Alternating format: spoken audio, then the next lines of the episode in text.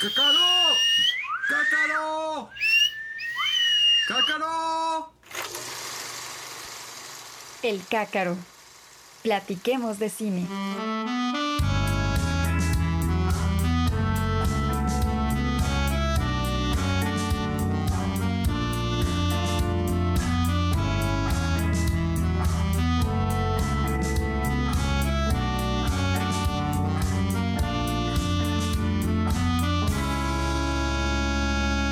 Hola gente, buenas, buenos días, tardes o noches, donde estén escuchando. Estamos aquí en el Cácaro, el podcast de Cinematografía WAC. Y hoy estamos con mi amigo Santiago Ruiz, sonido directo. ¿Qué onda, Santi? ¿Cómo andas? ¿Qué onda? ¿Cómo andas tú, Ray? Yo, muy bien. Gracias.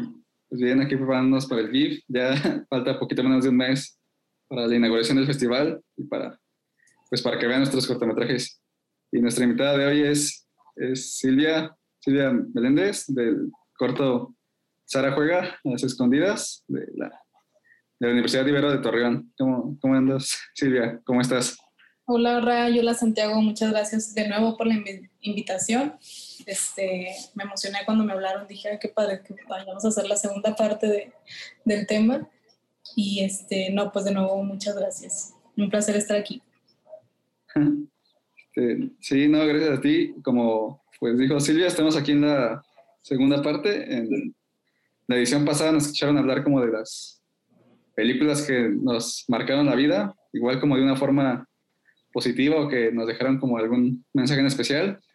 Y hoy vamos a hablar como del otro lado, ¿no? De las películas que, que en alguna escena en particular o ya toda la película pues nos traumaron, ¿no? Nos dejaron como este recuerdo pues negativo, que es una imagen muy marcada en nuestra cabeza. Este, no sé si alguno de los dos quiera comentar ahí un recuerdo no, no tan cómodo que tenga con una peli. Este, sí, mira, estaba recordando la película del El perfume. No sé si la han visto. Ah, sí. Este, bueno, esta película, o sea, desde el inicio está yo creo traumática porque es así contextualizando, inicia en el Francia de yo creo los 1600, no recuerdo bien, o sea, como de esos años en donde pues no había como todavía una civilización en sí. Entonces, este, el que es el personaje principal nace en medio de como un mercado, pero pues es un mercado todo eh, sucio, eh, no había, había cero limpieza y este, los comerciantes, como quien dice, pues eh, no eran muy limpios al momento de, de vender los productos, en este caso la comida y todo eso. Entonces, este, el personaje nace en medio de todo este entorno horrible y pues supuestamente en, ese, en esos tiempos los eh, bebés que nacían, pues la mayoría moría por el, precisamente porque el entorno no era como demasiado limpio y este, lo que olfateaban pues era como pura contaminación.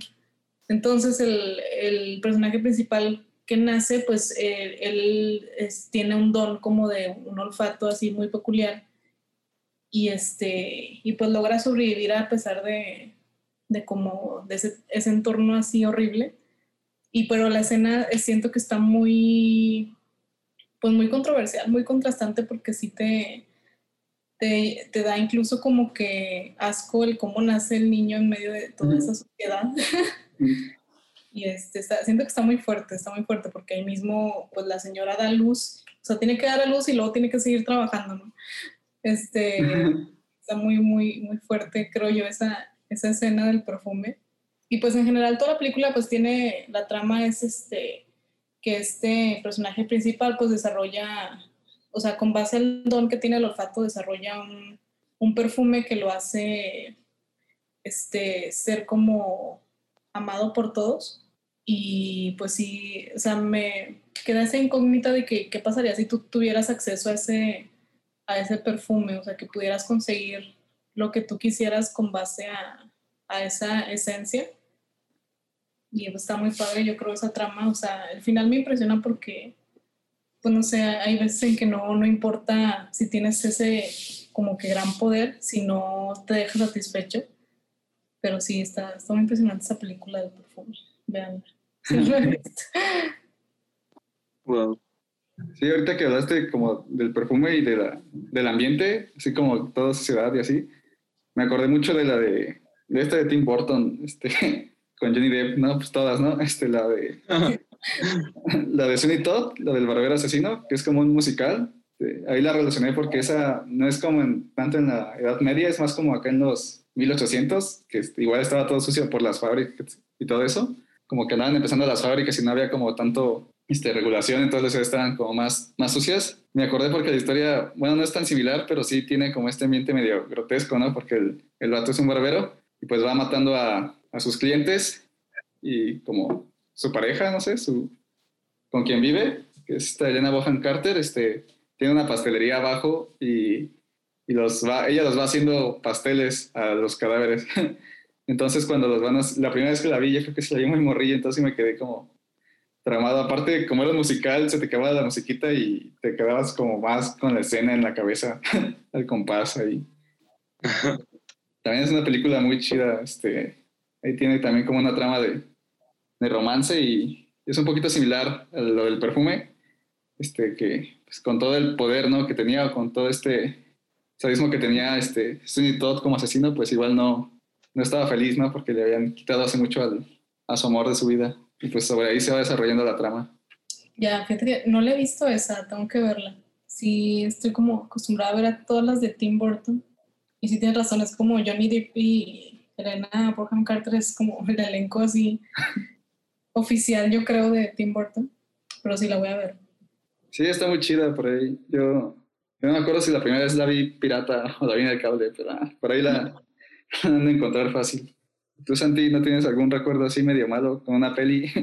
Ay, pues yo creo de las películas que más me han perturbado así, yo creo que fue la de Clímax. La vi cuando salió en Netflix hace como uno o dos años. Y sí, o sea, al inicio empezaba padre y dije, ah, debe estar chida. O sea, todo el mundo dice cosas buenas de esta peli, ¿no? Pero yo ni idea de qué trataba, solamente vi el título y la puse. Y ya de pronto empiezan a suceder todas estas cosas de la fiesta, que se toman esta droga que se me olvidó el nombre. Eh, y pues todo la violencia que empiezan a, a ejercer entre todos.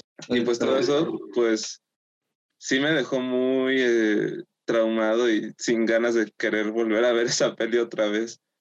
Eh, hay una escena que yo creo es la que más me acuerdo porque se me hace muy, muy fuerte, en la que a una chica le empiezan a decir todos que se suicide y le empiezan a gritar, mátate y no sé qué, y ya suicídate, y como que se empiezan a acercar a ella para obligarla a matarse. Y no sé, esa parte no, no me gusta nada. O sea, me gusta porque me hace sentir eso, ¿no? Y siento que ese es el objetivo de, de la película, ¿no? Generar como este sentimiento de ansiedad y eso, pero, pero pues no me gusta sentirlo. y ya además chico, mmm, me acuerdo mucho que no me gustaba la de pollitos en fuga, porque me daban miedo los pollitos. O sea, esos personajes así como, bueno, casi todo el stop motion me daba miedo de antes, porque los personajes se me hacían muy, muy feos. Y con sus ojos y así, no sé, pensaba que se me iban a aparecer un día y me iban a matar o algo. También Topollillo me daba miedo. Chale. Luego sí es algo este, como bien común, ¿no? Que de cosas que eran como pensadas para los niños o así, este, ven, les acaben dando miedo por luego como este, cosas de diseño o así, que quieren verse de una forma y acaban espantando más a, pues, a la banda, ¿no? A los, a los niños. Sí, está bien feo eso. Este, no sé por qué Topollillo te daba miedo. Como un personaje muy tierno. Es que está bien feo, o sea, todo, o sea, no me gusta ahorita, pero ya no me da miedo. Pero no sé, tiene algo de, de malicia en su mirada. y habla bien raro. Está muy ojón. Bueno, o sea, si acaso yo creo la voz sería como que la que podría así dar como cringe. Decir, no sé, el personaje está, está tiernillo. No sé. Mm, no, bueno, no ocurre. Sí. Este, no, fíjate que, bueno, de stop motion, esa de, sí me acuerdo mucho que se veía de, de chiquita la de Pollitos en Fuga. Se me hacía padre, o sea, me daban miedo incluso un personaje que yo siento que no da miedo, pero sí se me hacía como extraño. Y creo que es mexicano, es un fantasmilla, se llama, creo Serafín, algo así. Ah, que es como un ángel. Sí, él, o sea, como que no sé, se me hacía raro, demasiado extraño y me daba como miedo, o tal vez no miedo, pero sí se me hacía muy, muy rara la, la película. Pero pues sí, tengo entendido que sí era para niños, o sea, sí era como cine mexicano para niños. Sí, aparte estaba hecho como en un CGI y todo, pues todo de principios de los 90 ahí medio raro. Sí, sí. como que se movía medio raro. Sí, entiendo que dé más miedo porque como que sus expresiones todavía no, todavía no empataban muy bien con, con todo lo que era la- lo demás de la peli, que pues que ya era como en live action, pero Simón ahí quedaba medio raro. Sí, estaba muy, muy raro. Creo que era, sí, creo que era uno de los personajes así como infantiles que llegaron a darme así como miedo, o sea, me hacían raros. Sí, también iba a hablar de Serafín. Yo también tenía un compa que le daba, bueno, no le daba miedo, pero eso le hacía muy raro así verlo ahí. Está bien, sí, está bien rara la película. No me acuerdo de qué, muy bien de qué trata, pero sí me acuerdo que el villano es como un vampiro, no sé qué, algo así. Sí, No. yo me acuerdo de qué trata, o sea, necesitaría verlo otra vez porque pues ni siquiera me acuerdo de haberle puesto así atención como tal. Este, o sea, sí, solo como que me fijaban en, en el físico así como de los personajes. Pero sí, necesitaría verlo otra vez para ver de- bien de qué, de qué trata. Que según yo, Serafín era un personaje bueno. Sí, es como un, un ángel que ayuda a los niños y no sé qué onda. Yo no más me acuerdo, bueno, lo que más me acuerdo de esa peli no es tanto de la historia en sí, sino que en esa peli salían unos carritos, así como que eran amigos también de los niños, y pues los vendían también los juguetes, y yo los tenía. Se llaman los tachos, son como carritos, pero con caras, como Cars, antes de que existiera Cars. pero pues Sí. ahí, ahí estaba. Y ahorita que el Santi andaba hablando de, de Clímax, me acordé también de otra peli de, de Gaspar Noé. No sé si la hayan visto, la de Irreversible. No, yo no. Es que esa también tiene como una escena medio fuerte por ahí. Me pusieron verla por una clase de semiótica, pero tiene como una escena de, de violación y es como un, un plano ahí fijo, ¿no? Que dura ocho minutos. También es como una escena así bastante impactante. Y pues también, no sé, creo que o sea, así es mucho el estilo de Gaspar Noé. Me acuerdo también ahí en Clímax la escena en la que se, se muere el, el, el del niño. Ya ven que hay un niño como ahí en la fiesta que se electrocuta. Entonces ahí también está. Tiene como varias escenas ahí de. Pues medio turbias en su filmografía de Gaspar Noé. Sí, o sea, toda la película todo el tiempo te pone así de nervios, pero está, está padre. La experiencia.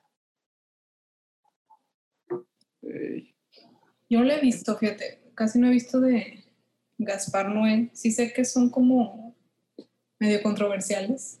Ahorita lo que me dices de la escena, sí me imagino que va a estar súper fuerte.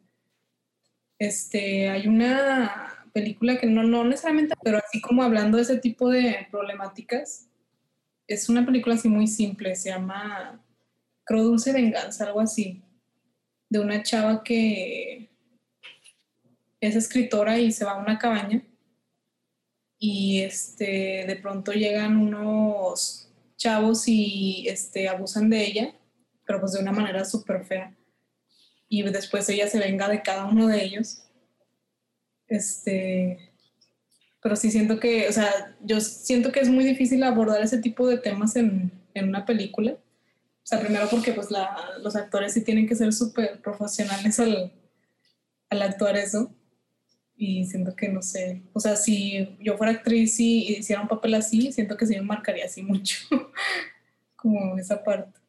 sí, Simón, imagínate uno que, que como espectador lo tiene ahí este, marcado. Este, imagínate alguien que está ahí dentro de la puesta de escena, ¿no? Todo el- bueno, que aparte de que se mentaliza como actor para meterse en el papel de la, pues del personaje, todo el contexto ahí en medio, ¿no? aparte, pues si de por sí estar en, en el set ya es medio estresante, imagínate más aún representar una situación que esté ahí controvertida.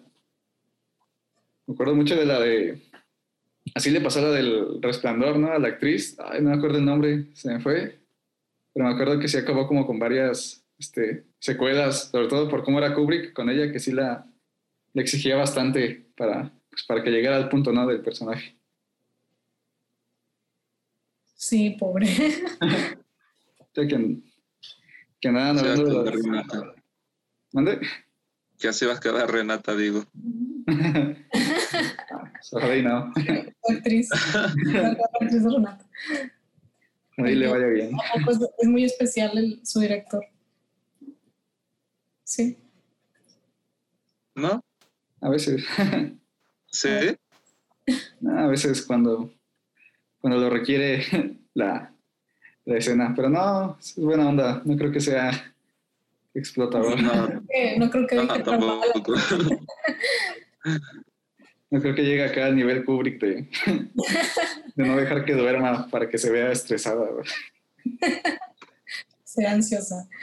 Este, Ahorita que esta Silvia estaba hablando de, de la de... Es que no sé si es la misma. O sea, bueno, creo que más bien sí es la misma. Es una que se llama Hermosa Venganza, que salió este año. Y este... Y pues también hay una escena, ya casi al final de la película. eh, va a ser un spoiler, así que a quien no la haya visto, pues perdón. Pero pues matan a esta chica de una forma horrible, ¿no? Ella iba pensando en matar a este vato que la había violado en el pasado, pero este vato termina matándola. Y toda la película es una tipo comedia negra, pero ese momento se me hace de lo más de horror, no sé, o sea, el- la edición de sonido y como el plano que utilizan este tan largo y ver así tan a detalle cómo ella va muriendo y solamente escuchar como los gritos ahogados de ella bajo una almohada, pues a mí sí me, me impactó bastante y sí salí medio agüitado de, de haber visto esa peli. Pero la recomiendo mucho, está, está cool. Y la directora, de hecho, no acuerdo cómo se llama, ganó el Oscar a Mejor Guión este año por esa peli. Eh, ella decía que ella este, a los ocho años llegó con su mamá y le dijo que quería hacer películas. Y le dijo, ¿sobre qué quieres hacer películas, hija? Y dijo, sobre asesinatos. Entonces, no sé, es- se me hace un dato muy divertido de, de que una niña llegue y diga, quiero hacer películas de asesinatos. Oh, qué padre, yo no sabía eso. Ese, o sea, está padre ese dato de la directora. Es como que, o sea, bueno, estaba chiquita, ¿no? Ocho años y estás como todavía muy chiquito. Sí, Y llegar con tu mamá en específico, decirle que quieres hacer asesinatos, pues está, pues ya vas encaminada a algo. No, muy padre la película. De hecho, es la última película que he visto en el cine hasta ahora. Si mal no recuerdo, creo que la vi en, no sé si marzo, abril, no me acuerdo. Pero este, sí es la, la última película que vi. Y se me hizo muy padre el, eh, el guion. O sea, de hecho, qué bueno que ganara. Digo, al principio sí era como que ay, hubiera ganado el juicio de los siete de Chicago, pero porque soy fan de este Aaron Sorkin. Pero dije, no, pero qué bueno que ganó ella porque pues es como ya dar la oportunidad a alguien nuevo y aparte pues es, fue un guion súper bueno y es como una problemática que está pegando mucho ahorita en la sociedad. Y la actriz se me hizo súper buena para el papel. O sea, de hecho, cuando la vi, es, no la reconocí porque siento que es un papel que, que no está como que, es un personaje que no está acostumbrada en sí a, interpretar. Siento que le han dado siempre como personajes más, más lindos o incluso más de épocas.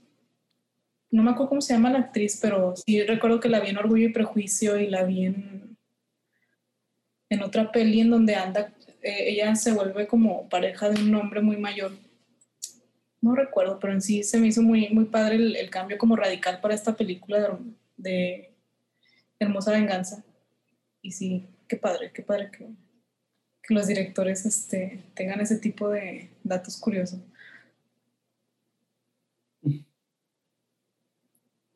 Sí, Simón. Está... Bueno, yo no la he visto. Ahí, me la voy a chutar. A ver si por ahí anda. Por ahí pirateado, no sé. Este, hace que andaban hablando de las de niña, ya se me olvidó decirles, pero otra que también se me quedó mucho, bueno, al principio, fue la del laberinto del fauno. El, el monstruo este que tiene como los ojos en la mano. Oh, Se los ponía así. Sobre todo porque hay una escena donde creo que persigue a la, a la chava, ¿no? A la chica protagonista. Entonces ahí me quedé mucho con la imagen del, del vato. Sí, pues creo que, bueno, no sé si Guillermo tenga, ya ves que tiene como una, o sea, su casa tiene, hay como las colecciones. Y creo que tiene a ese monstruo, pero qué miedo no vivir así con el monstruo. o sea, no, no sé si yo podría. Digo, pues no, a lo mejor sí. Pues es un personaje que él creó, ¿no? Pero sí, a mí también me traumó mucho esa parte, ese monstruo. Siento que está muy... Sí, está, está muy bien hecho. Pues de hecho, este, fui con el Santi a la exposición en Guadalajara. Bueno, fuimos ahí todos los miembros de Cinematografía WAC. Hace como, pues ya hace dos años casi. Ahí estaba. Y sí, La de se- con los monstruos, ¿verdad? Se. Ajá, esa mera. Y sí, está Sí. chido. Está el nivel de exposición, que, bueno, de, de piezas que tiene, no sé si las tiene ahí en su casa, pero este, pues tener esos luego, yo creo que sí un día te va a sacar de onda tener tanto ahí. Sí, pues incluso el, el mismo fauno siento que estás impresionante. Este, no sé si ahí en la exposición también esté el fauno, pero Sí, ahí estaba. sí, qué cool. Me gustaría verlo. Hace un Es- muy impactante. A mí, del laberinto del fauno, no me daban miedo los monstruos, me daba más miedo, este, bueno, no miedo, me perturbó más como estas escenas en las que está el capitán y mata con una botella al chavo que le destroza la nariz. Creo que eso era lo que más me perturbaba de esa peli. O cuando se corta la mejilla con la navaja, Sí. también se hacían escenas muy, muy difíciles de ver. Sí, sí, cierto. Una psicología muy, no sé, muy psicópata el personaje del capitán coronel, no sé qué era muy malo. Simón. Ahorita, como, bueno, ahorita me acordé de otra peli que está como ahí en la misma línea. Bueno, no sé si tanto, pero la de Coraline, que también es en stop motion. Este, o sea, también mucha banda sí la relaciona con, bueno, no sé si da un poquito de miedo y está medio terror la historia, pero sí, sobre todo con el diseño de la, pues de los ojos de botones, ¿no? Y la, y la mamá, la mamá mala, la falsa mamá, no sé cómo se llame, que sí saca como una araña bien, bien satánica acá. Oye, sí, no me acordaba de Coraline. Sí, también da como, digo, no, no es de miedo como tal, pero sí da miedito. Es como un suspenso. No sé, ¿ustedes piensan que es como infantil? Sí es, o sea, sí Pues sí, ¿no? es para niños. Pues familiar, no sé, sí. Sí, no Pues yo la vi de niño y me gustó. Sí, yo creo que sí, es como para niños, o sea, sí está medio acá densa, pero, pero yo creo que sí la pueden ver. Sí, está densa. Hay otra peli, digo que esta es como más drama, que me acordé ahorita, que se llama Río Místico, no sé si la han visto.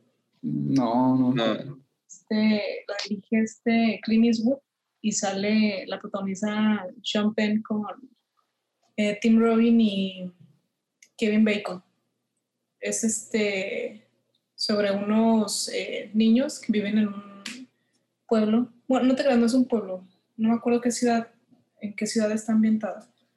Total, este, uno de ellos es eh, abusado sexualmente por un sacerdote y este, total, pues pasa el tiempo, crecen y eh, se van alejando, ¿no? O sea, como que ya no son los mismos amigos, pero pues cada quien tiene sus familias y sus rollos y demás.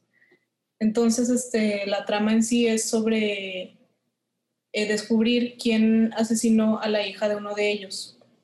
Este, creo que es de la hija de Penn. eh, Tim Robin fue el que fue abusado sexualmente y Kevin Bacon este, después es un policía, entonces Kevin Bacon está encargado como de investigar quién mató a la hija de Sean Penn. Y este, la escena en la que Sean Penn descubre que su hija pues fue asesinada está como que muy, no sé, muy pegadora porque este, es como un plano así picado donde Sean Penn está histérico y suelta como un grito ahogado así muy, muy fuerte eh, mientras lo agarran policías pues, porque se pone histérico. Y sí está muy, muy pegadora. Veanla, está muy padre. De hecho, ese, o sea, en esa película, tanto él como Tim Robin creo ganaron el, el Oscar. Porque, o sea, la actuación estuvo muy padre. Y este.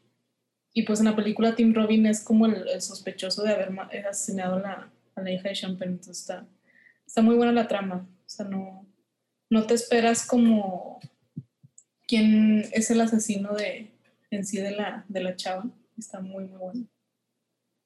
Pero sí, en sí, el- la escena que me marcó fue en especial cuando Sean Penn se da cuenta de que su hija murió y se pone así súper histérico. Está muy bueno.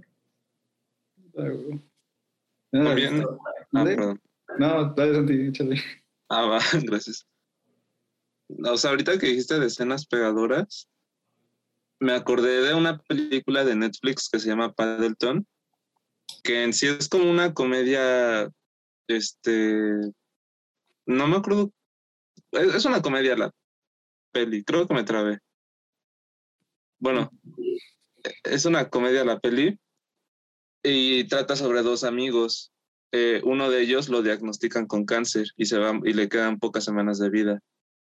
Entonces, eh, le pide a su amigo que lo ayude a emprender un viaje para ir a comprar a otro estado eh, las medicinas que lo van a ayudar a hacerse como él mismo la eutanasia, para no tener que sufrir y pasar por todo el proceso del cáncer. Entonces, pues es como todo este viaje que hacen y su vida cómica y así. O sea, está como divertida la peli.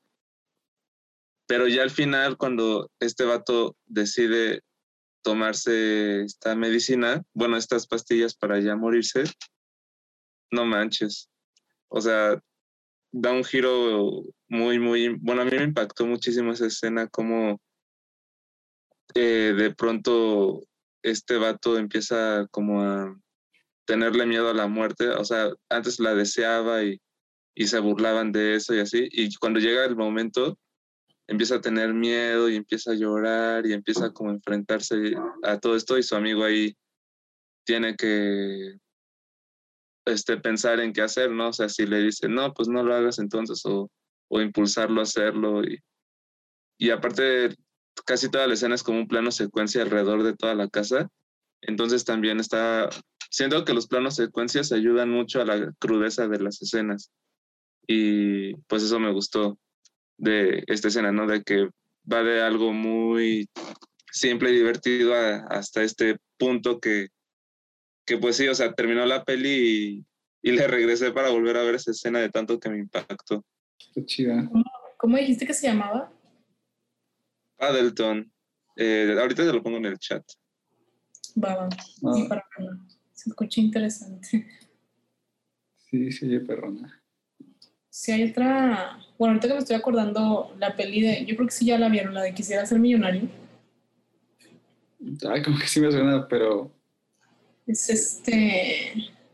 Bueno, no sé si sean hindú, este, pero es sobre un chavo que va a un concurso.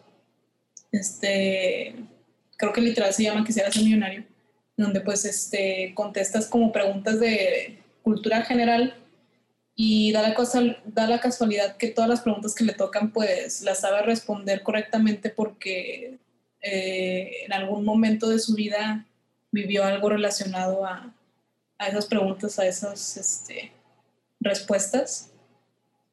Entonces, pues es como una película muy emotiva porque es un personaje pues que eh, sufrió mucho porque pues es- su mamá fue este, asesinada, tiene un hermano que después se vuelve malo. Pues, bueno, no sé si malo, pero se vuelve como dealer en sí. Y este, y pues el amor de su vida, que es una niña que pues conoció en la calle, eh, pues también es un personaje que sufre mucho, pero pues al final se quedan juntos porque pues él este, logra contactarla de nuevo. Está, está muy padre, o sea, esa trama de, de que pues en un juego puedas contestar todas las preguntas porque todo lo viviste en, en tu vida. Está chido. Creo que sí, o sea, no la he visto, pero creo que sí la topo. ¿No es la que en inglés se llama Slumdog Millionaire? ¿Cómo es? Sí. Ah, sí. Sí, es justo esa. A ver. Sí, no la he visto.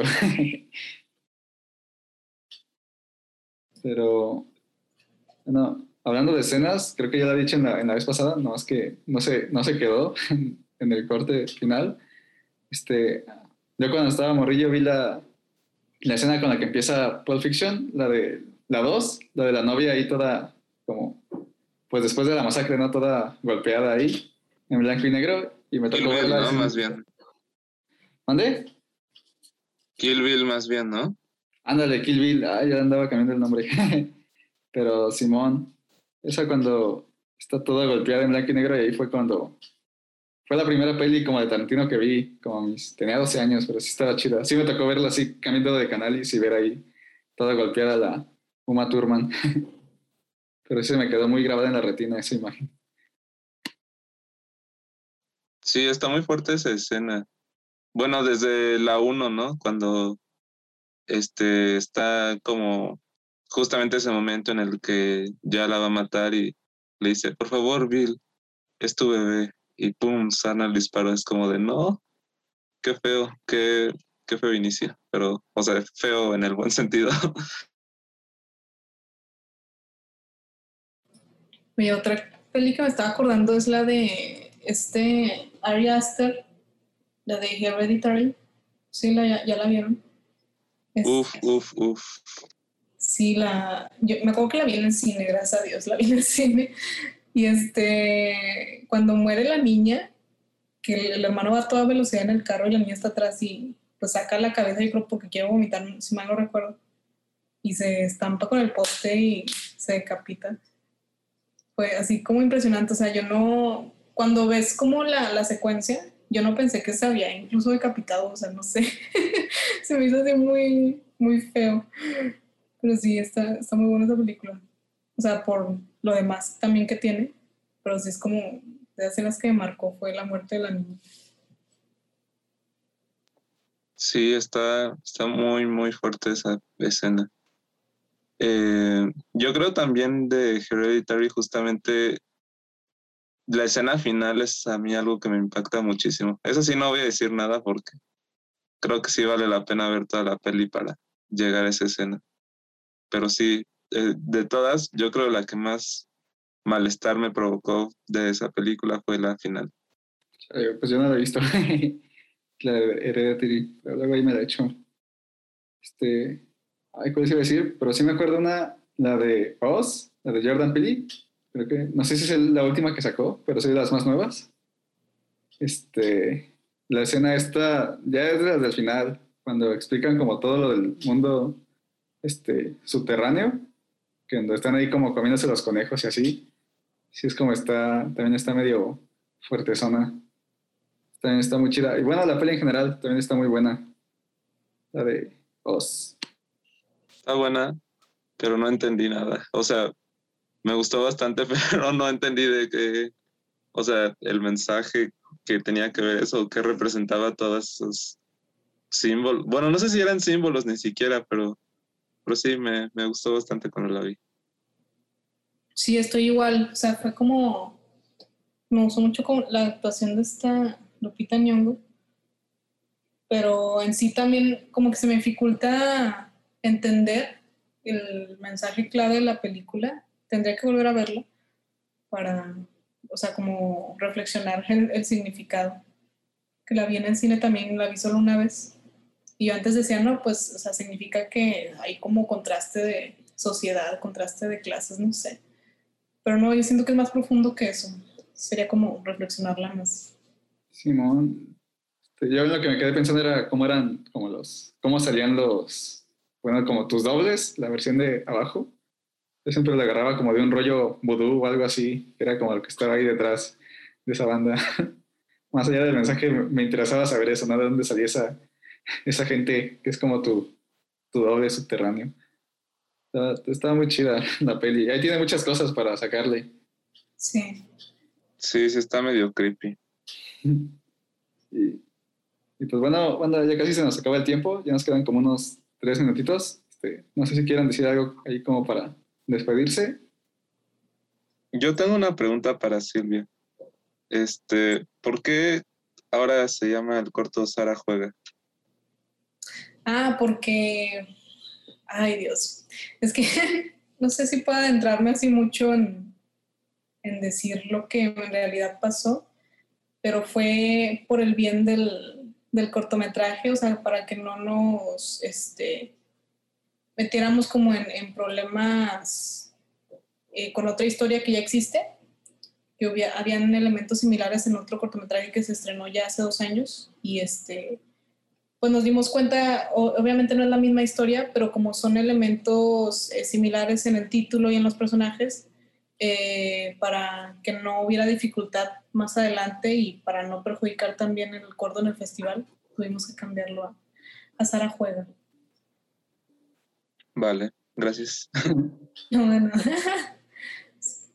sí, no fue tanto como decisión de último momento, así como creativa, no.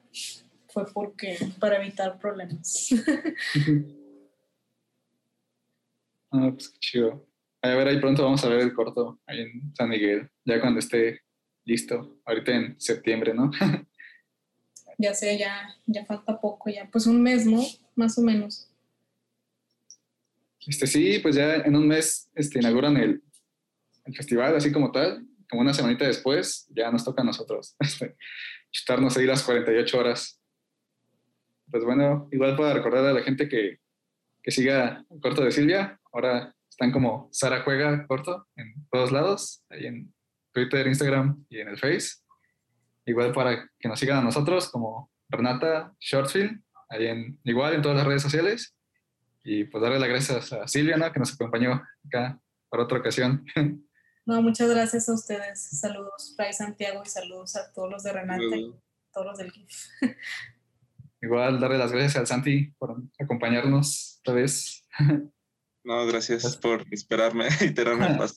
Ah, no te apures, ahí son fallas técnicas que le pasan a, a todos. Y pues bueno, también ya al final darles las gracias a, a la audiencia y pues despedirnos. Este, ahí nos vemos en la próxima ocasión en, en el CACAR, el podcast de cinematografía WAC, en esta edición del Rally GIF. Adiós, hasta luego y muchas gracias. ¡Cácaro!